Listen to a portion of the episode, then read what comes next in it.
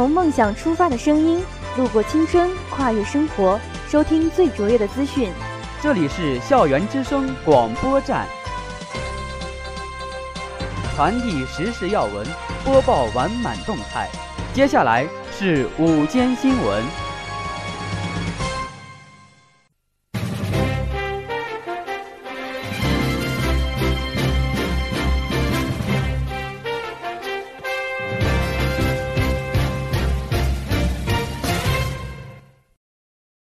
亲爱的老师、同学们，大家好，我是播音员任杰。我是播音员郝应。今天是二零一五年十一月二号，农历九月二十，星期一。欢迎收听今天的新闻速递。以下是新闻摘要：山西农业大学信息学院第三期米码活动顺利举办。山西农业大学信息学院第二期米码活动顺利进行。省委副书记楼阳生到山西农业大学调研。山西大学李娟同学获2015年 CCF 优秀大学生奖。李克强尽早启动中韩海域划界谈判。外媒称，中国光伏业发现新财源，太阳能板下养毛蟹。南极臭氧层破洞超北美总面积，接近最高历史记录。女警察与青少年斗舞化解冲突，获奥巴马点赞。姚笛感恩粉丝不离不弃，努力拍戏回报。吴奇隆最新大片曝光，亲民庆生获赞中国好老板。以下是校园新闻：十一月一号，山西农业大学信息学院第三期米马活动也如期举办。虽然刚刚经历了牵手跑的浪漫和激情。但是第三期的环保跑并没有让同学们失去兴趣。当天下午，报名参赛的同学按时到达现场，检路准备一切都有序进行。不同的是，同学们在奔跑的过程中，需要时刻注意路边的垃圾，然后随手将它捡起，放入路边工作人员的垃圾袋中。这种方式充分体现了环保的主题和理念，增强了同学们的环保意识，让同学们在环保中实现公益。让这份公益变得更有价值。枪声响起后，大家都一起为公益而奔跑，为贫困儿童而奋斗，坚持跑完了全程。十月三十号下午，山西工商学院后勤服务总公司组织全体后勤从业人员召开二零一五年后勤从业人员安全工作会议。会议旨在认真分析我院安全工作形势，查摆安全隐患。提高安全意识，落实安全规定，完善安全措施，明确安全主体，确保我院安全无事故。学院杨建国副院长、后勤服务总公司王宏伟总经理、保卫处高国兵副处长以及后勤服务总公司职能部门负责人、食堂业主、公寓生活老师、三产单位业主、保卫处、车队、场馆管理。保洁公司等相关人员三百余人一同参加了会议。保卫处高国兵处长通报了近期学校在安全管理工作检查中存在的问题，并就安全工作提出了要求。后勤服务总公司王宏伟总经理就食品安全、安全管理、公寓安全、车辆安全等提出了明确的要求。此次安全工作会议进一步统一了人员思想，提高从业人员的安全意识。明确了安全管理要求，明晰了安全主体责任，达到了会议目的。十月三十号，山西省委副书记楼阳生到山西农业大学调研，他希望学校要把服务山西农业现代化建设视为使命，充分发挥自身优势，在关键技术攻关、优良品种推广、农业人才培训、新型业态创新、三农问题研究等方面狠下功夫，为全省完成扶贫攻坚任务。为全省实现全面小康、农业现代化有更大作为，省委副秘书长、省政协常务委员张克强、省教育厅厅长张文栋、省农业厅厅长关建勋等陪同调研。考察期间，食品科学与工程学院常明昌教授汇报了学校食用菌科技服务团队在全省开展食用菌科技服务、推动产业发展方面所做的工作。欧阳生充分肯定食用菌产业在促进农业经济发展中的重要作用，希望同志们为山西经济建设和农业致富做出更大贡献。他强调，当前学校的发展要面对新形势，适应新常态，尤其是要按照刚刚闭幕的十八届五中全会的精神和要求，怎样使百年老校焕发青春，再添活力，做出新的贡献，再上新的台阶。这是一件任重道远的事情，也是你们所肩负的重任。十月三十号上午，太原市规划局江波局长、王建庭副局长、审批处白红局长、太原市规划设计院武辉副院长等一行五人亲临太原科技大学，就学校新校区建设规划中的有关问题进行现场办公，受到左良校长、李晨副校长、柴月生副校长、李俊林副校长及建设规划处、财务处等相关部门负责人的热情欢迎。双方在校图书馆圆桌会议室就学校的建设规划进行了深入的交流。左良校长代表学校对他们的到来表示欢迎和感谢，对他们以实际行动践行“三严三实”、行政为公、深入基层、现场办公的工作方式和行动而备受鼓舞。全校师生要以他们为榜样，把政府对学校的关心和支持化作推动学校改革。发展和建设的动力，以新校区建设为切入点，找准学校人才培养、科技资源转化和服务山西经济建设的着力点，发挥学校的特色优势，更好地为山西省和太原市的经济建设服务。现场办公会的召开，进一步细化了我校新校区建设规划中的重要环节，对新校区的建设规划工作具有极大的推动作用。以下是国内新闻。十月三十一号，国务院总理李克强在首尔青瓦台同韩国总统朴槿惠举行会谈。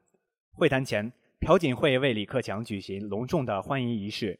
应韩国总统朴槿惠邀请，国务院总理李克强于当地时间十月三十一号中午乘专机抵达首尔城南机场，开始对韩国进行正式访问，并出席第六次中日韩领导人会议。李克强表示。这是我担任中国国务院总理后首次正式访问韩国，我将同韩国领导人就进一步深化中韩战略合作关系和共同关心的问题全面深入交换意见，同韩国各界广泛交流，期待通过此访增进友好、巩固互信、扩大交流、创新合作，让中韩睦邻友好和互利务实合作更上层楼。十一月一号，据有关记者报道。今年，中国将超过德国，成为全球太阳能电池板安装量最大的国家。然而，由于各企业越来越难以获得修建太阳能发电厂所需的巨大土地库存，他们正转而采取一种创新解决方案，在太阳能电池板底下发展各种种植养殖业，包括养殖毛蟹。此举帮他们绕开了政府对变更农业用地用途的限制。赢得了当地农民的支持，并带来了额外的收入。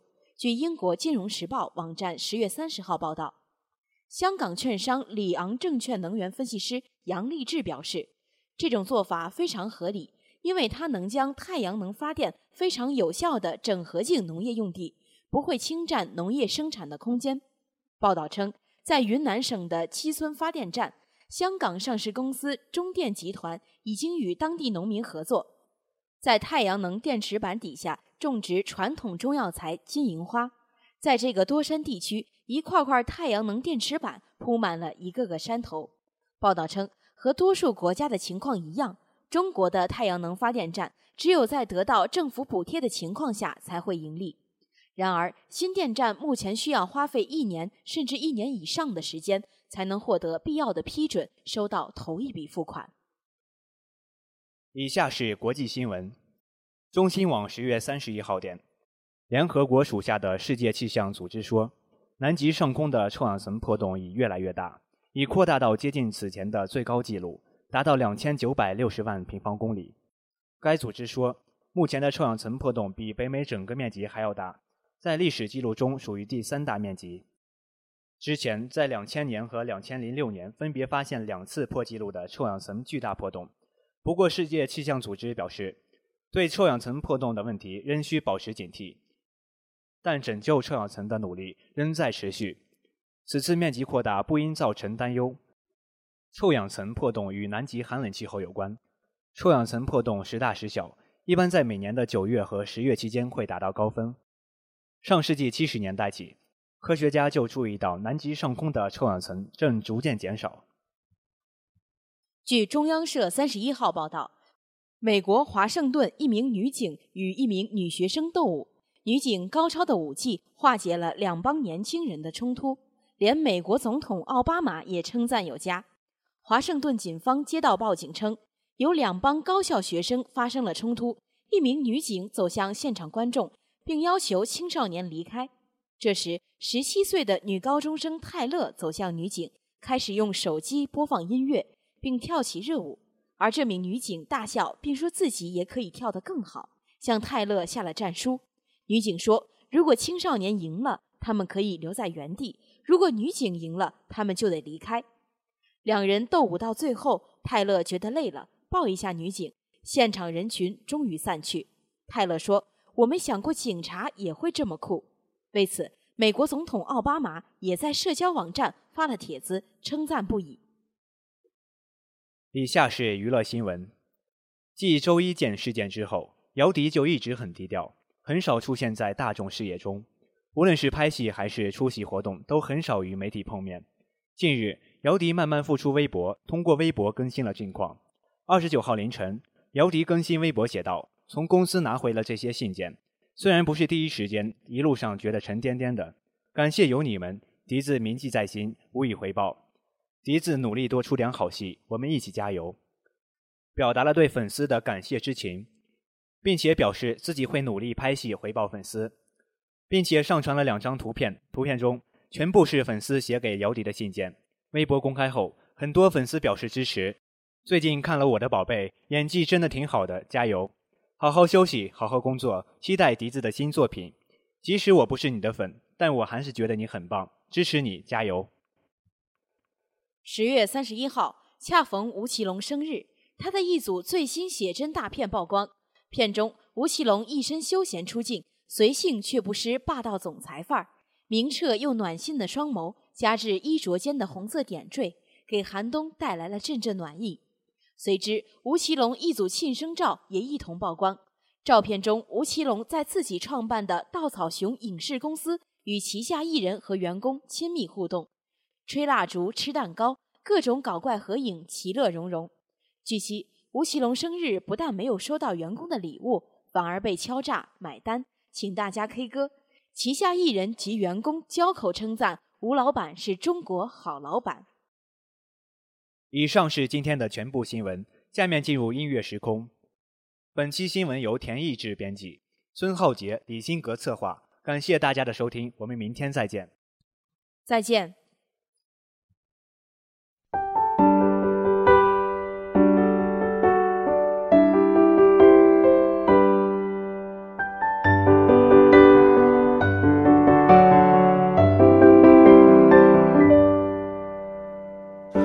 什么都没有的地方，到什么都没有的地方，我们像没发生事一样，自顾地走在路上。忘掉了的人只是泡沫，用双手轻轻一触就破。泛黄有它泛黄的理由，思念将越来越薄。你微风中浮现的从前的面容，已被吹送到天空。我在脚步急促的城市之中，依然一个人生活。我也曾经憧憬过，后来没结果，只能靠一首歌真的在说我，是用那种特别干哑的喉咙，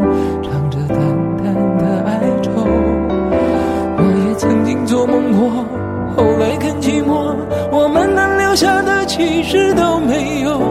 原谅我用特别沧桑的